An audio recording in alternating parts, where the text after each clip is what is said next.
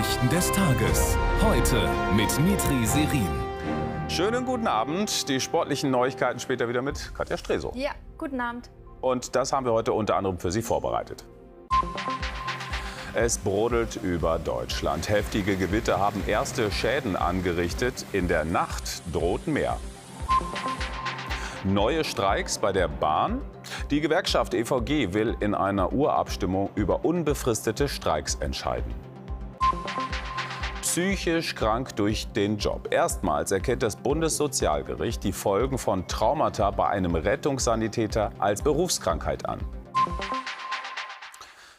Ein Tief namens Lambert beschert uns eine sogenannte Schwergewitterlage. Nachdem es Frankreich schon traf, ist das Unwetter weiter zu uns gezogen. Der deutsche Wetterdienst warnt bis in die Nacht vor Starkregen, Hochwasser, vereinzelt seien Tornados möglich. Wir schauen uns das Ganze mal auf dem Wolkenfilm an. Los ging es da schon am Vormittag, als ein großes Wolkengebiet mit Gewitter und Starkregen von Nordrhein-Westfalen weiterzog. Im Laufe des Tages trafen weitere Gewitter vor allem Niedersachsen, Hessen und Baden-Württemberg. Über die Unwetterlage und Schäden jetzt Christian Volk. Bis zu 5 cm groß sind die Hagelkörner, die hier am Nachmittag bei Kassel runterkommen. Eine sogenannte Superzelle sorgt für Land unter. Sie bringt extremen Wind und Regen mit, beschädigt Autodächer. Seit 16.30 Uhr kommen Polizei und Feuerwehr in der Stadt nicht mehr hinterher. Zu viele Anrufe, zu viele Einsätze. Mehr als 100 sind es innerhalb kürzester Zeit. In der gesamten Region laufen Keller voll, Autos stehen unter Wasser. Die Einsatzkräfte schaffen es nicht mehr, alle Fälle zu dokumentieren. Das gesamte Ausmaß der Schäden deshalb noch unklar. Und auch in Rheinland-Pfalz Starkregen und schwere Orkanböen. Die Hitze der vergangenen Tage entlädt sich innerhalb weniger Minuten. Mehrere Bäume stürzen auf eine Fahrbahn im Kreis Cochem-Zell. Einer landet auf einem Lastwagen. Verletzt wurde dabei niemand. Bei Göttingen zeigt sich, welches Naturschauspiel hinter den extremen Unwettern steckt. In den kommenden Stunden ziehen die weiter in den Osten Deutschlands. Ja, erste heftige Bilder. Unser Meteorologe Östen Terli ist jetzt im Studio. Östen, hallo. Wo stehen wir aktuell und was kommt da noch auf uns zu? Ja, diese heftigen Gewitter, die sind hauptsächlich noch im Westen und dehnen sich langsam Richtung Norden aus. Ich habe eben gesehen, die wachsen nun allmählich auch im Süden Deutschlands weiter an und wir müssen weiterhin mit Hagel, Sturm, teils Orkanböen und großen Regenmengen rechnen. Das ist also noch nicht vorbei. Es wird über Nacht andauern und es ist weiterhin auch gefährlich. Hm, vor allen Dingen den äh, Osten muss man da wahrscheinlich auch noch im Blick haben. Was bedeutet das denn jetzt für all jene, die dann mit Gewitter rechnen bzw. damit konfrontiert sind? Ja, wir haben es ja gerade in den Bildern gesehen. Also wenn tatsächlich so viel Wasser runterkommt und dann die Keller volllaufen, natürlich nicht in den Keller gehen, um irgendwas noch rauszuholen. Das ist natürlich lebensgefährlich. Aber auch mit den Autos nicht durchs Wasser fahren, vor allem wenn es ein fließendes Gewässer ist. Das reißt dann einfach das Auto mit. Dann vielen Dank, Östen, für Sehr all gerne. diese Informationen. Wir halten Sie natürlich weiter auf dem Laufenden. Äh, wie es mit den Unwettern an diesem Abend und in der Nacht weitergeht, erfahren Sie aktuell jederzeit online in unserer ZDF heute App. So, nicht nur für Nordrhein-Westfalen, wo heute die Sommerferien beginnen, kommt die Nachricht zur Unzeit. Die Tarifgespräche zwischen Bahn und EVG sind gescheitert. Die Gewerkschaftsmitglieder sollen jetzt in einer Urabstimmung über Streiks entscheiden. Und so könnte diese Urlaubssaison für Millionen zur Zitterpartie werden. Stefanie Hein berichtet. Rollen die Züge in den Sommerferien oder nicht? Ende Februar haben die Verhandlungen zwischen Bahn und EVG begonnen. Jetzt hat die Gewerkschaft sie für gescheitert erklärt, organisiert nun die Urabstimmung zum Streik. Das kann vier bis fünf Wochen in Anspruch nehmen, je nachdem. Es läuft aber alles jetzt an, äh, sind auch Warnstreiks weiterhin nicht ausgeschlossen. Die Bahn kritisiert die Pläne der EVG scharf und teilt schriftlich mit, diese Eskalation ist absolut unnötig. Wir waren ganz kurz vor dem Abschluss. Ein Ergebnis wird durch die Urabstimmung um Monate verzögert. Es lag vor allem am Geld. Laut EVG wollte die Bahn das Gehalt erst ab Dezember erhöhen. Das war der Gewerkschaft zu spät und insgesamt auch zu wenig für die Mitarbeiterinnen und Mitarbeiter. Weiterer Knackpunkt die Laufzeit des Vertrages. Die Bahn bot 27 Monate, die EVG wollte 12. Für die Reisenden drohen im Sommer Streik und Stress kann es auf der einen Seite verstehen. Als Bahnkunde finde ich es natürlich ätzend, wenn Züge ausfallen. Ja, ich finde es unmöglich. Das ist wie Wohnen, Essen und so ist Mobilität einfach auch wichtig. Es wird alles teurer ne? und die wollen halt auch ihren Teil mehr verdienen und insofern kann ich es zum Teil schon nachvollziehen. Warnstreiks wären jederzeit möglich, sagt die Gewerkschaft. Sie wolle aber rechtzeitig informieren. Was rechtzeitig ist, sagt die EVG heute nicht. Weniger Bürokratie und mehr Investitionen. Das brauche der Osten, fordert der sächsische CDU-Ministerpräsident Kretschmer. In Chemnitz trafen sich heute die ostdeutschen Länderchefs. Mit dabei war auch Bundeskanzler Scholz. Wichtiges Thema die Wirtschaft. Bei der regionalen Förderung dürfe es nicht zu den geplanten Kürzungen kommen, verlangten die Ministerpräsidenten. Denn die stützten Handwerk und kleine Betriebe, die im Osten prägend sind. Ein wichtiges Urteil kommt heute vom Bundessozialgericht. Es hat heute zum ersten Mal eine psychische Erkrankung als Berufskrankheit anerkannt. Konkret ging es um einen Rettungssanitäter, der an einer posttraumatischen Belastungsstörung leidet. Er war mehrmals im Einsatz dramatischen Ereignissen ausgesetzt und dann erkrankt. Die Unfallkasse weigerte sich bislang zu zahlen. Christoph Schneider dazu. Rettungssanitäter haben einen schweren Job, als erster am Unfallort mit schweren Verletzungen konfrontiert. So auch Uwe T., der unerkannt bleiben möchte. Er war beim Amoklauf von Winnenden 2009 im Einsatz, hat später eine Jugendliche erlebt, die durch Selbstenthauptung Suizid beging. Viele tausend Einsätze in 27 Dienstjahren, die haben ihn mitgenommen.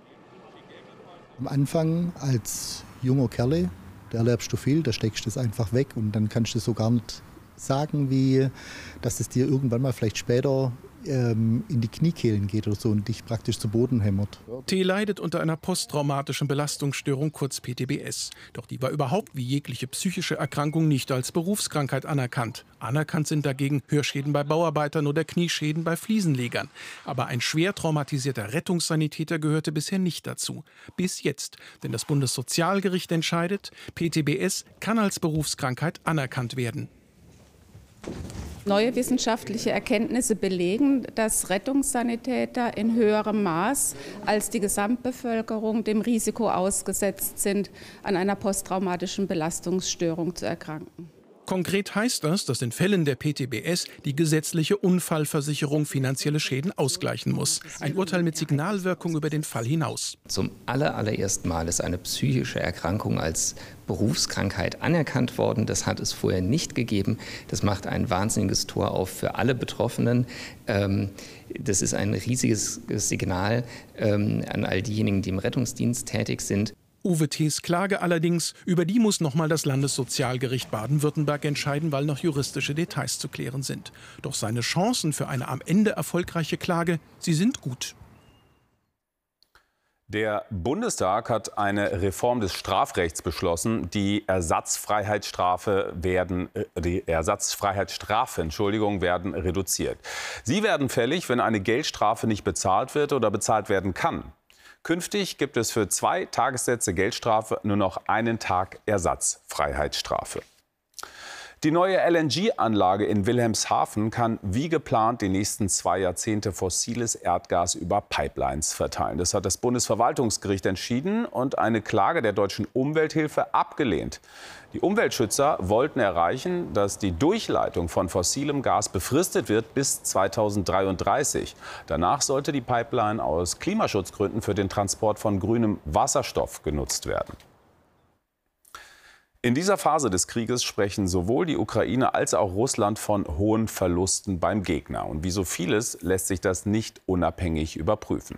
Ein russischer Sprecher bestätigte, dass eine wichtige Brücke zwischen der Halbinsel Krim und der südukrainischen Region Cherson durch einen ukrainischen Angriff beschädigt wurde. Und damit beginnt der Bericht von Volker Dutschek. Tor zur Krim nennen die Ukrainer und Militärs die Chonhar-Brücke. Seit 5.50 Uhr hat das Tor zur Krim große Löcher, sowohl die Hauptbrücke als auch die stillgelegte alte Brücke daneben. Verletzt wird offenbar niemand. Für die Russen ist es der wichtigste Korridor, um die eigenen Truppen in der Region mit Nachschub zu versorgen. Die Brücke verbindet die bereits 2014 von Russland annektierte Halbinsel Krim mit dem Festland, mit der Region Cherson. Das Angriffsziel liegt 100 Kilometer hinter der Front. Ein Signal offenbar an Moskau. Es soll sagen, fühlt euch nicht zu sicher. Es geht jetzt garantiert um die Gebiete im Süden und um die Versorgung dieser Truppen der russischen Seite im Süden. Und das war ein sehr wirkungsvoller Schlag. Und es hat auch eine psychologische Wirkung, wenn die Russen wissen, diese Brücke befindet sich in Reichweite der Langstreckenwaffen der Ukraine. Viele Experten sind sich einig, die ukrainische Gegenoffensive wird durch stark vermintes Gebiet und Raketenangriffe verlangsamt. Opfer ist zumeist die Zivilbevölkerung, Menschen wie Natascha und Alexandre in Pokrovsk in der Region Donetsk. Gerade wurde ihr Haus getroffen, dann klingelt das Telefon. Ja, Mutter, es hat unser Haus getroffen. Ich wurde verwundet. An der beschädigten Brücke zur Krim präsentieren die ukrainischen Statthalter Moskaus Trümmerreste. Sie sollen beweisen, dass auch Raketen französischer Bauart verwendet wurden. Morgens war noch die Rede von einem britischen Marschflugkörper. Auch der Wahrheitsgehalt dieser Aussagen lässt sich nicht überprüfen. Seit vielen Jahren gibt es Spannungen zwischen dem Kosovo und Serbien. Serbien erkennt die Souveränität des Nachbarlandes nicht an. Im Norden des Kosovo leben mehrheitlich Serben. Sie fordern mehr Autonomie. Und wie die aussehen könnte, darüber gibt es seit Jahrzehnten nicht seit Jahrzehnten, seit Jahren Streit. Zuletzt entluden sich Spannungen wieder in Gewalt und heute versucht die EU zwischen beiden Seiten zu vermitteln. Wolf Christian Ulrich berichtet. Wenn der 17-jährige Marco morgens in Nordmitrovica die Sportbar für die Gäste vorbereitet, fühlt er sich nicht, als wäre er hier in Kosovo. Für mich ist das hier Serbien. Aber anscheinend sind wir besetzt, weil meine Armee nicht hier ist, meine Polizei nicht und weil mein Volk hier terrorisiert wird. So klingt es, wenn serbische Regierungspropaganda Früchte trägt. Überall hängen hier serbische Fahnen. Die Schulen und Krankenhäuser sind serbisch verwaltet. In diesem Lädchen bezahlt man mit serbischen Dinar und nicht mit Euro wie sonst in Kosovo. Wie autonom sind die Serben in Kosovo? Das Streitthema seit Jahren. Egal welcher Seite, dieser Konflikt bringt keinem etwas, meint dieser Serbe. Doch der Kampf um die Hoheit im Land wird hart geführt, als Kosovos Regierung albanische Bürgermeister ins Amt bringen ließ. Obwohl die Serben die Wahl boykottiert hatten, kam es zu Gewalt. Nun müssen KFOR-Soldaten Bürgermeisterämter schützen. Die USA und auch die EU entzogen Kosovo Unterstützung. Die Regierung von Ministerpräsident Kurti wehrt sich, sagt, die Gewalt sei zum Teil von Belgrad aus gesteuert. Es hilft nicht, wenn wir dauernd nach Brüssel gehen, irgendwelche Dinge zusagen, uns über irgendwelche Dinge einigen und am Ende geht Herr Vucic und provoziert Gewalt im Norden, geht gegen NATO-Soldaten vor. Ich rede nicht mit Kurti, sagt er gegen Serbiens Präsident Vucic, bevor er nach Brüssel fährt. Mit ihm zu reden ergibt keinen Sinn. Noch nicht mal ein Gruppenbild am Abend in Brüssel. Der EU fehle eine Schlichtungsstrategie, sagen Experten. Für die Serben im Norden von Kosovo lautet der Slogan bis auf weiteres, dies ist Serbien. Interessante Zahlen kommen vom Statistischen Bundesamt. Immer mehr Menschen leben in Deutschland alleine. In 41 Prozent der gut 40 Millionen Haushalte lebt nur eine Person. Das sind die neuesten Daten. 1950 waren es nur 19 Prozent. Von den heute Alleinlebenden sind gut die Hälfte ledig, 25 Prozent verwitwet und 19 Prozent geschieden. In Paris geht es auf einem internationalen Gipfel um die Folgen des Klimawandels. Das Ziel, mehr Geld für den Klimaschutz in ärmeren Ländern. Viele benötigen da ja dringend Hilfe. Jetzt ist ein solidarisches Finanzsystem im Gespräch. Details sind allerdings noch nicht geklärt. Gastgeber Frankreich sucht mit hochrangigen Gästen nach einer Lösung. Thomas Walde. Frankreichs Präsident Macron empfängt UNO-Generalsekretär Guterres, Regierungschefs und Vertreter internationaler Finanzorganisationen. Macron will alle antreiben zu ambitionierterem Klimaschutz und seiner Finanzierung. Niemals darf ein Land gezwungen sein, zwischen der Reduktion von Armut und dem Schutz des Planeten wählen zu müssen. Angesichts der doppelten Herausforderung von Armut und Biodiversität brauchen wir viel mehr Investitionen. Die Vereinten Nationen schätzen, dass der globale Süden rund zwei Billionen Euro bräuchte, um sich gegen die Klimakrise zu wappnen. Doch viele Länder sind überschuldet und haben weitere Probleme. Armut kann man nicht von Klima trennen. Bildung und Klima kann man nicht trennen. Der Internationale Währungsfonds soll reformiert, Klimaschutz beim Schuldenabbau angerechnet und Privatkapital mobilisiert werden. Vertreter des Südens sehen die Industrieländer in der Pflicht. Wir brauchen Schuldenreduzierung und Erlass, denn bei der Zerstörung des Planeten schuldet nicht der Süden dem Norden etwas, sondern der Norden ist verantwortlich, dass wir uns in einer Klimakrise befinden und Geld leihen müssen, um damit fertig zu werden. Das Treffen in Paris soll Aufmerksamkeit schaffen. Ein Forum für verbindliche Beschlüsse ist es nicht. Es markiert damit bestenfalls einen Zwischenschritt zu einer gerechteren Finanzierung des Klimaschutzes. Bei der Suche nach dem vermissten Tauchboot Titan im Nordatlantik ist nahe des Titanic-Wracks ein Trümmerfeld entdeckt worden. Das meldet die US-Küstenwache vor etwa einer Stunde.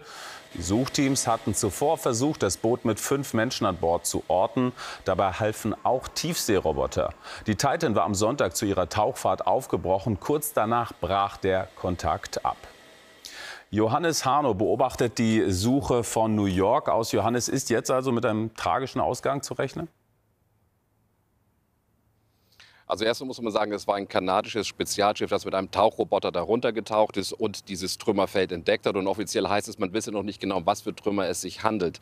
Aber dass die Küstenwache diese Information jetzt so vor einer Stunde veröffentlicht hat, lässt viele vermuten, dass die Küstenwache selbst nicht mehr davon ausgeht, die Besatzung der Titan noch lebend zu retten.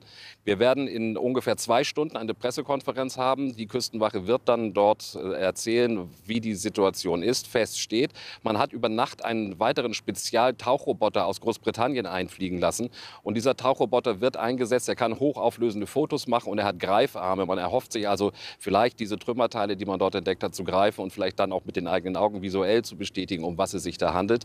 Aber ich glaube, man muss davon ausgehen, dass aus der Rettungsaktion, die es bislang war, eine Bergungsaktion wird. Denn der Sauerstoff, den die Titan an Bord hatte, der ist schon heute Morgen ausgegangen. Und ich glaube, es gibt nicht mehr besonders viel Hoffnung, die Menschen der Titan, die Besatzung der Titan leben zu retten. Live-Informationen aus New York. Vielen Dank, Johannes Hano. Im Nordwesten Chinas sind bei einer Gasexplosion in einem Restaurant mindestens 31 Menschen ums Leben gekommen. Mehrere Menschen wurden zum Teil schwer verletzt. Mitarbeiter berichteten, sie hätten eine Stunde vor der Explosion bereits Gasgeruch bemerkt, dennoch sei nicht evakuiert worden. Die Polizei nahm neun Menschen fest, unter ihnen auch den Restaurantbesitzer. Wir sind jetzt beim Sport, Katja, und du beginnst mit Frauenfußball. Ja, die DFB-Frauen haben Quartier bezogen in Herzogenaurach. Dort wollen sie sich den letzten Schliff holen für die Fußball-WM in Australien und Neuseeland, die heute in vier Wochen beginnt. Die heiße Phase beginnt, der WM-Countdown läuft. Doch die Vorbereitung war bislang kein glatter Durchmarsch. Das Testspiel gegen Brasilien war ein Knackpunkt. 1 zu 2 verloren. Am Samstag will das deutsche Team im Spiel gegen Vietnam testen, feilen, gewinnen. Als Mannschaft zusammenzuwachsen, äh, ein Team zu werden, ähm, ist es natürlich wieder extrem wichtig. Und die Kapitänin macht ihr WM-Ziel klar. Ja, ich möchte den Titel holen. äh, klar. Der Konkurrenzkampf um die 23 Kaderplätze für die WM ist groß. Zum Tennis. Deutschlands aktuelle Nummer 1 Jan-Lennart Struff hat es nicht unter die Top 8 des ATP-Turniers in Halle Westfalen geschafft. Er verlor im Achtelfinale gegen den Kasachen Alexander Bublik mit 3 zu 6, 7 zu 6 und 3 zu 6. Und auch für Jule Niemeyer kam das aus im Achtelfinale, in dem Fall beim WTA-Turnier in Berlin. Niemeyer war im zweiten Satz gegen die Tschechin Vondrusova aufs Handgelenk gefallen, spielte noch unter Schmerzen weiter, gab dann aber beim Stand von 3 zu 6 und 5 zu 6 schließlich auf. Ja, es gibt aber auch positive Meldungen aus Berlin, denn für die deutschen Judoka war bei den Special Olympics ein fünffacher Goldtag. Besonders schön für ein Liebespaar aus Nordrhein-Westfalen. Doppeltes Gold gleich doppeltes Glück. Die Judoka Andrea Kuhne und Timo Kamasch haben sich beim Training kennengelernt und nun gewinnen beide am gleichen Tag Gold. Ich bin auf mich stolz, auf Andrea stolz. Drei Kämpfe, drei Siege sowie ihr Freund gewinnt auch Andrea Kuhne souverän ihren Wettbewerb. Dank der Gold-Krämer-Stiftung konnten beide sich wie Profis auf diese Spiele vorbereiten. Das war unbeschreiblich, das Gefühl, und ich bin mega stolz. Und das nächste Highlight steht bald an. Bereits vor den Special Olympics hat Timo Andrea einen Heiratsantrag gemacht. Es menschelt. Allerdings, danke Katja. Ja, wieder sind wir beim Wetter, vor allem Richtung Osten droht noch großes Unwetterpotenzial. Östen Terli bringt uns gleich auf den neuesten Stand. Mehr zur aktuellen Unwetterlage auch ab 21.45 Uhr bei Christian Sievers im Heute-Journal. Vielen Dank fürs Zuschauen und noch einen entspannten Abend.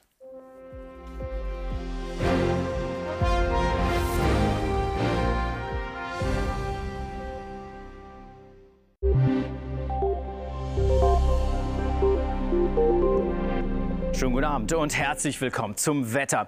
Die gefährliche Unwetterlage hält noch weiterhin an, denn wir haben es immer noch mit dem Gewittertief Lambert zu tun. Das zieht allmählich über uns hinweg nach Osten. Dahinter lockert es auf morgen im Tagesverlauf. In der Nacht gibt es weiterhin heftige Gewitter nach Norden hin und die bringen Starkregen 30 bis 60 Liter auf den Quadratmeter, örtlich sogar um die 100 Liter. Nach Süden hin ebenfalls heftige Gewitter, teils mit Hagel und Orkanböen. Das steht uns noch bevor in dieser Nacht. Temperaturen gehen zurück auf 20 Grad im Osten Deutschlands und 13 Grad im hessischen Bergland. Und morgen am Vormittag gibt es Schauer und Gewitter in der Osthälfte. Das verlagert sich auch ostwärts. Ansonsten aber durchaus sonnige Abschnitte von Westen her bei höchsten Temperaturen von 28 Grad im Rhein-Main-Gebiet und 19 Grad Richtung Ostsee. Am Wochenende wird es deutlich ruhiger, aber auch wieder heißer mit viel Sonnenschein. Und am Montag kommen neue Schauer und Gewitter auf. Damit einen schönen Abend.